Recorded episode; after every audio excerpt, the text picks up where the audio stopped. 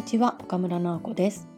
仕事のこと趣味のこと日常のちょっといいことをゆるりと語るゆる音です。今日は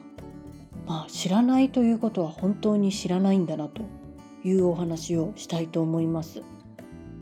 皆さんは野球は興味ありますか？まあ日本の試合もあるし今アメリカの方の試合も BS で中継をされていて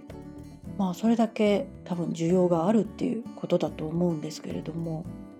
まあ、うちも旦那さんが関西出身でもうおじいさんの代から阪神好きということで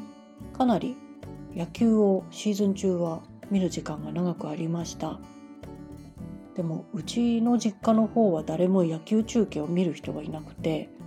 子供の頃からあんまりこう馴染みがありませんでした。むしろなんか通常の番組が野球中継で流れてしまう方が少しストレスになったりしてあんまりいい印象がなかったんですけれどもだから野球の常識をずっと知らないままで来ていました。例えば、まあ、巨人とか阪神とかがいる方はセントラルリーグセ・リーグって言いますよね。西武とかロッテとか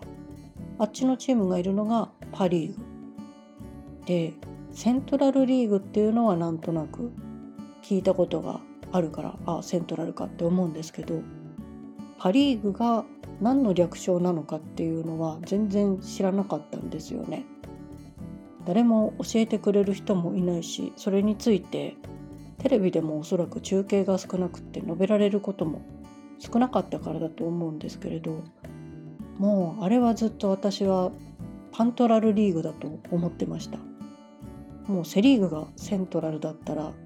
パ・リーグはもう疑いなくパントラルです。でもどこかであれがパシフィックリーグって聞いてああそうだったのかと。でもそれもどこで覚えたのか随分後だったんですよね。多分小学校の時ずっとパントラルだと思ってて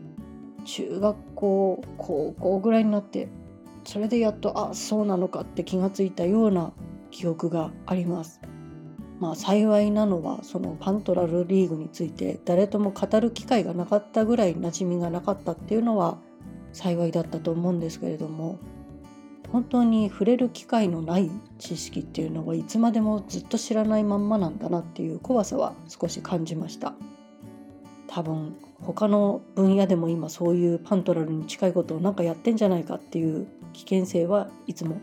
感じてます。皆さんもそんな勘違いはなかったでしょうか？